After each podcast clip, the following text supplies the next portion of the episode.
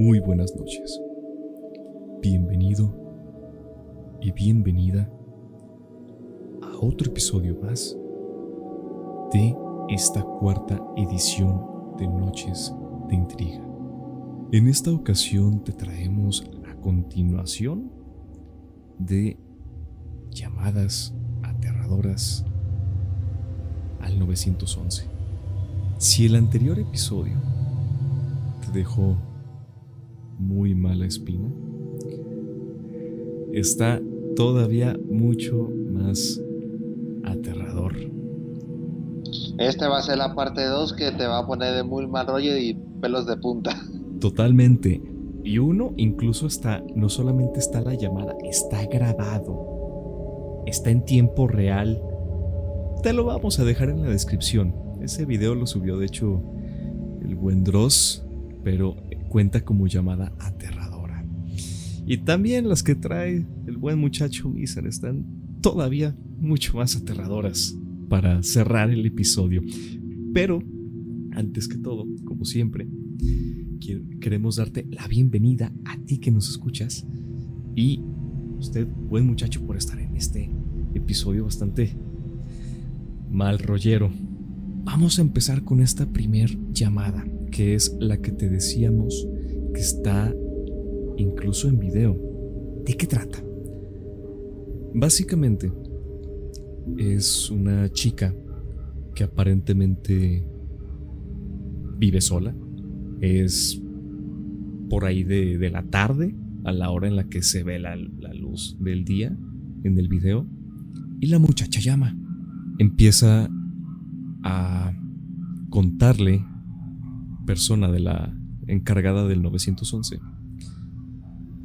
de una persona que está afuera de su casa, completamente quieto. Y no solamente esto se queda en audio, sino que ahí todo, en todo momento, el video está apuntando hacia una parte de la ventana de esta del cuarto de esta muchacha y por afuera no se ve ni siquiera el rostro de esta persona, pero se ve a este hombre que ni siquiera se mueve o casi ni se mueve. Y aparte como que el ligero tambaleo del cuerpo que hace cuando tú estás quieto es lo que te hace, ajá, lo que hace ver que efectivamente pues está ahí inerte, pero si está en tiempo real. Y en todo momento, cuando tú ves ese video, sientes una mala vibra porque el sujeto no hace nada más, se, se queda viendo directamente, sin otra cosa más. La calle está totalmente sola y justamente la muchacha está relatando que por favor manden una patrulla porque ese sujeto lleva no recuerdo si minutos u horas, creo que horas, dos horas, que, lleva dos horas ahí y ni siquiera lo había visto con anterioridad. La chica está hablando fuerte con justas intenciones de que el sujeto le escuche y se aleje, pero no le importa. Empezamos no sé si la palabra es fuerte, creo que ni, le llega a los talones de fuerte que va a ser esto. Escuchen con atención ah, lo que se viene. A ver. Como le digo, todo está registrado. Si ya este lo van a encontrar en la descripción de que me comentó el muchacho. Y el mío igual lo pueden buscar y ya está. Interrogante va a haber, pero vamos a ver. Llama al 911. Una llamada así. Imagínate que tú estás trabajando. Contestas y te dice una muchacha. Tengo entendido que como de 20 años. Diciendo ayuda. Van a tirar la puerta y me van a hacer, me van a hacer daño. Automáticamente el teléfono, tú escuchas que están tas, tas, tas golpeando la puerta y sabes que la van a tumbar. O tienes la percepción que la van a tumbar. Entonces dices, no, ya, le envío a la policía. Tu ubicación, tal, tal, tal. Y va. La policía tardó solo 10 minutos en llegar, de los que había más cerca. Cuando llegan a la casa, lo inusual es que la puerta la ven normal. Pero cuando entran, que sí estaba abierta, encuentran el cuerpo de la muchacha podrido de hace nueve meses. Ahora yo les pregunto, esa llamada, no sé si afirma o qué más, ¿hablaste con un fantasma? Pues si lo vemos por ese lado, se podría decir que sí. Mira, no por nada se relaciona mucho con cuando hay algún espíritu que nunca se le pudo dar su descanso correcto o tuvo una muerte bastante trágica que por X o Y no tuvo su descanso.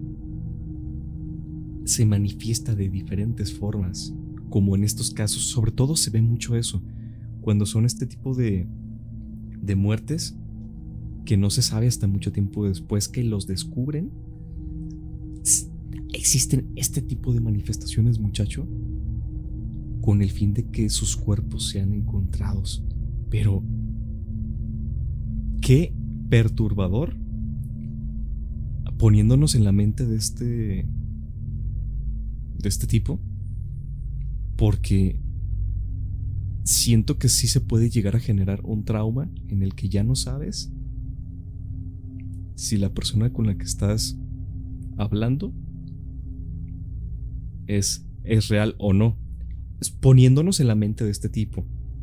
Porque creo que cualquiera de nosotros, si nos pasara eso,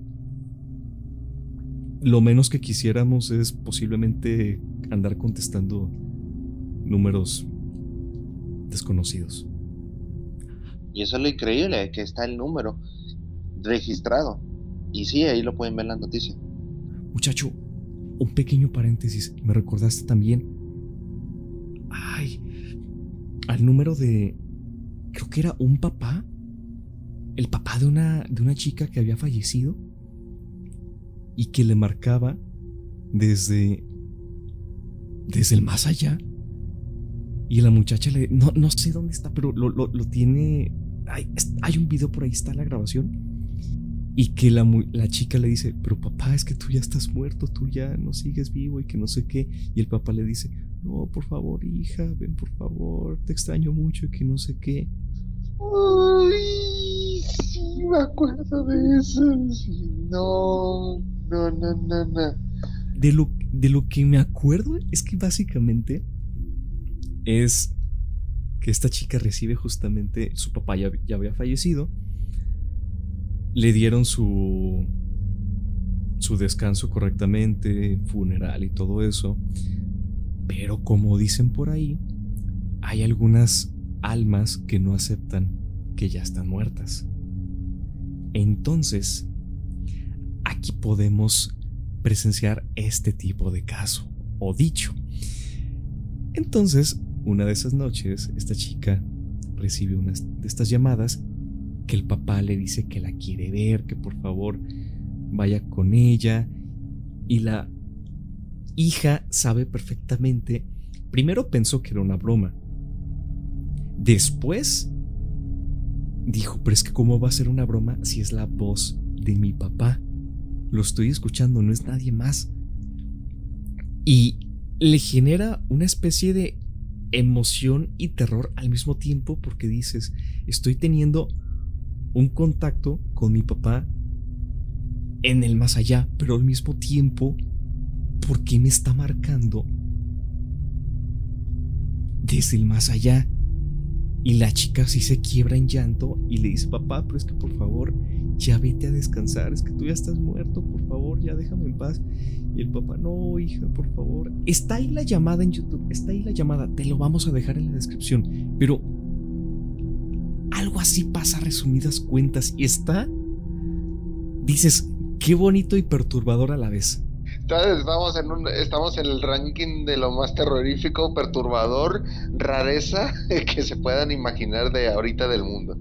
Ibas a contar el de la muchacha que decía que la acosaban y que la encontraron en la pared.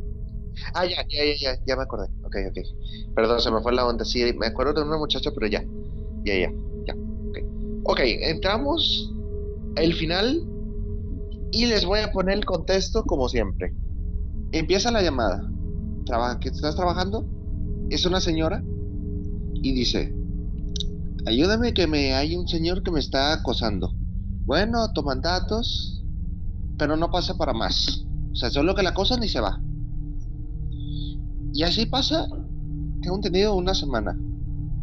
Pero ya el último, se escucha que, está a punto de entrar, así como lo de esta muchacha que, de, que está muerta que le, se escuchó en el teléfono que estaban tirando a la puerta, pues esto es lo mismo. Entonces ya recauda el 900 con toda la información que ha tenido esa semana. Yo no sé por qué no lo hicieron antes, pero bueno. Y va.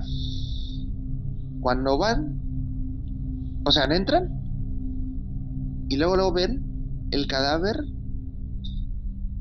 clavado en la pared con alambres. Pero esperen, esa no es la, la cereza de este pastel. No. ¿Saben lo? No sé cómo vamos a escribir, no sé cómo escribir esto, pero a ver. La policía examina la casa. Analiza el, un poquito el cuerpo, examina. Y notan algo.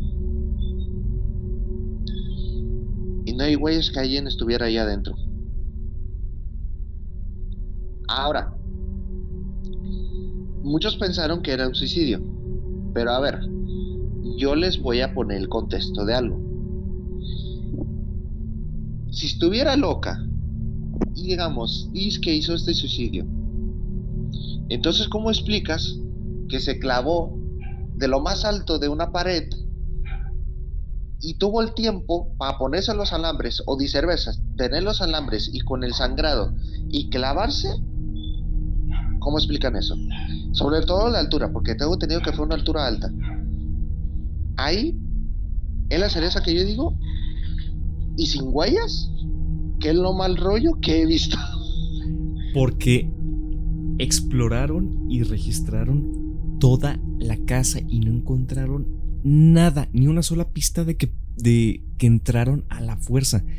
Lo curioso de este caso que, como tú mencionaste, muchacho, ¿por qué no entraron no, se habían ido de hecho con la señora. Pero ¿qué es lo que pasa?